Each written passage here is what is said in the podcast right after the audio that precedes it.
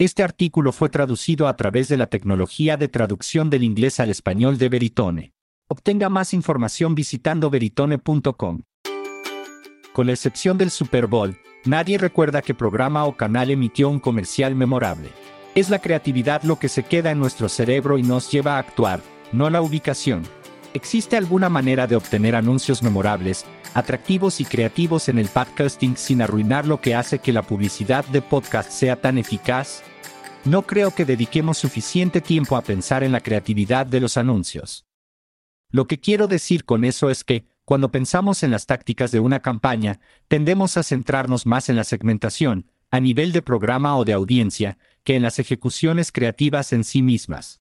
Eso es indudablemente cierto cuando las ejecuciones creativas son anuncios leídos por el anfitrión, donde la entrega de la creatividad publicitaria depende del anfitrión, basándose en una serie de puntos de conversación proporcionados por el anunciante.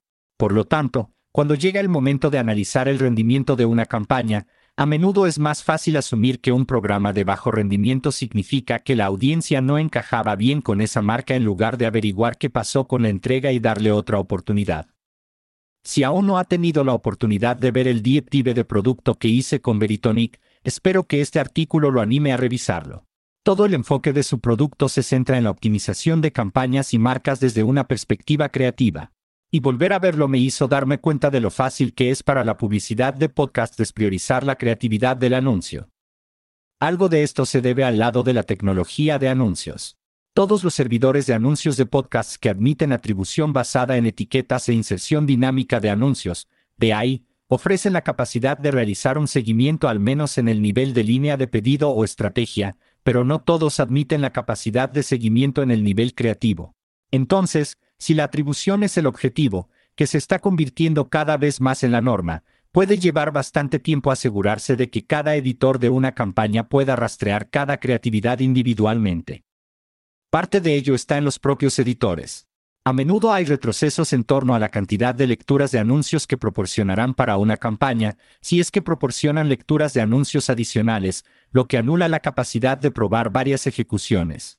Y dado que la mayoría de las campañas se ejecutan en más de un editor, una vez más es más fácil descartar programas que no funcionan que calificar a un grupo de editores en las pruebas a diagonal B y al resto en una sola creatividad.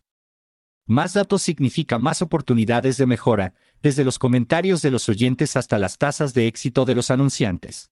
Entonces, pensemos en lo que podemos hacer para comenzar a priorizar una estrategia de creatividad primero. Creatividad propia de la marca animo a todas las marcas que exploran la publicidad de podcasts a trabajar con una agencia creativa de audio o con el equipo creativo de su agencia de medios de podcasts para crear un conjunto de anuncios de podcasts probados a fondo. Nuestra industria solo puede crecer si proporciona el curso de acción más fácil para que una marca compre inventario de podcasts. Y mientras que los anuncios leídos por el anfitrión continúan acaparando el porcentaje de gasto publicitario, los anuncios leídos por el locutor están ganando fuerza a través de ofertas directas, mercados y programática. En el panel programático de IAB App France, uno de los grandes éxitos que mencionaron fue que la publicidad de Connected TV, CTV, ha florecido gracias a que las marcas pueden reutilizar su creatividad televisiva. Y esos activos están hechos para las marcas por su agencia creativa. A medida que continuamos viendo un aumento en las compras de anuncios programáticos y leídos por locutores, espero que veremos más agencias creativas tradicionales expandirse para cubrir el audio y entrar en el espacio a medida que sus marcas buscan resultados en el podcasting. Estos anuncios, creados fuera de una campaña, se pueden probar de manera experta a través de encuestas de exposición controlada, donde los encuestados están expuestos directamente al anuncio y se les pide que brinden comentarios detallados, Edison Research, Signal y Insights y Veritonic ofrecen su propia opinión este método. Y tener una creatividad bien probada y lista para publicarse a través de los canales de lectura de locutores es una gran victoria, esos bloques de anuncios también brindan excelentes ejemplos a los socios de lectura de anfitriones de un anuncio sólido leído desde la perspectiva de la marca. Eso, junto con puntos de conversación bien desarrollados, les da a los editores de lectura de anfitrión un ejemplo exacto de una lectura de anuncio perfecta que luego pueden adaptar a su propia voz. Con una base creativa sólida bajo los pies, lo que necesitamos a continuación es más apoyo en las soluciones creativas que primero pueden brindarnos los servidores de anuncios de podcasts. Empoderar a los editores las nuevas estrategias y metodologías solo se convierten en la norma cuando todos pueden beneficiarse o cuando un lado toma todas las decisiones, como en un jardín amurallado. Hemos visto la adopción masiva de la atribución basada en etiquetas en solo unos pocos años, y estoy seguro de que veremos que ese enfoque se expande hacia una estrategia de creatividad primero dirigida por los editores. Entonces, ¿cómo empezamos hoy? La fruta más baja es que los anunciantes den prioridad a las encuestas creativas de reconocimiento de marca. Al etiquetar cada creatividad individual en una campaña, se pueden ejecutar encuestas para determinar la efectividad del anuncio para impulsar el recuerdo y la preferencia de la marca.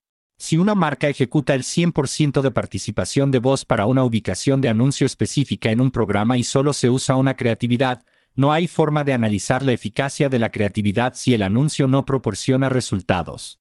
Es una solución de tipo pasa diagonal falla sobre si cortar el espectáculo del plan. Pero si se utilizan varias ejecuciones creativas dentro de cada ubicación, hay espacio para optimizar las que funcionan mejor y ayudar a fortalecer esa relación en lugar de tirarla a la basura. Escuchamos las quejas con tanta frecuencia sobre la poca información disponible en el podcasting, pero esta solución infrautilizada, combinada con el etiquetado de atribución, puede proporcionar algunos resultados bastante interesantes que permitirán una optimización más profunda de la campaña. Dependiendo del informe de terceros que lea, la exposición de anuncios ideal para que un oyente lo convierta en podcasting se sitúa en torno a cuatro impresiones. Pero esos datos no tienen en cuenta la cantidad de lecturas de anuncios diferentes o cómo varios anuncios resonaron entre los oyentes. Tanto las encuestas como la atribución basada en etiquetas funcionan muy bien por sí solas, pero este es el camino hacia la incorporación de las dos y la construcción de mejores puntos de referencia de la industria en torno a las ejecuciones creativas. Estas soluciones tampoco se centran solo en la marca. Los editores deben explorar soluciones de encuestas para ayudarlos a identificar mejor lo que en todas las lecturas de sus anuncios resuena con su audiencia. Esa es una gran prueba para tener a mano cuando un tema de conversación solicitado simplemente no encaja bien con el programa. En conclusión, estoy constantemente impresionado por los datos que es capaz de conseguir soluciones de encuesta enfocados. El podcasting, en esencia, tiene pocas métricas y se basa en una cantidad sustancial de modelado de datos. Entonces, con cada solución que nos abrimos a explorar, comprender sus limitaciones y determinar cuándo es la herramienta adecuada para usar, nos permite aumentar el valor de toda la industria. Las grandes empresas holding y las marcas tienen cada vez más curiosidad por el podcasting, y aunque se están volviendo menos desdeñosos con la descarga, con razón, quieren más datos. Es probable que los reproductores diagonal aplicaciones de podcasts proporcionen menos datos en el futuro que más, por lo que las soluciones que pueden capear esas tormentas son lo que deberíamos priorizar. Es por eso que soy tan optimista tanto en la atribución de podcasts como en las soluciones de encuestas, especialmente cuando se combinan. Te animo absolutamente a leer mi artículo sobre el tema de los estudios de marca y vea el Deep Dive de productos de Veritoni. La profundidad de la optimización que proporciona un enfoque de creatividad primero es lo mejor para todos.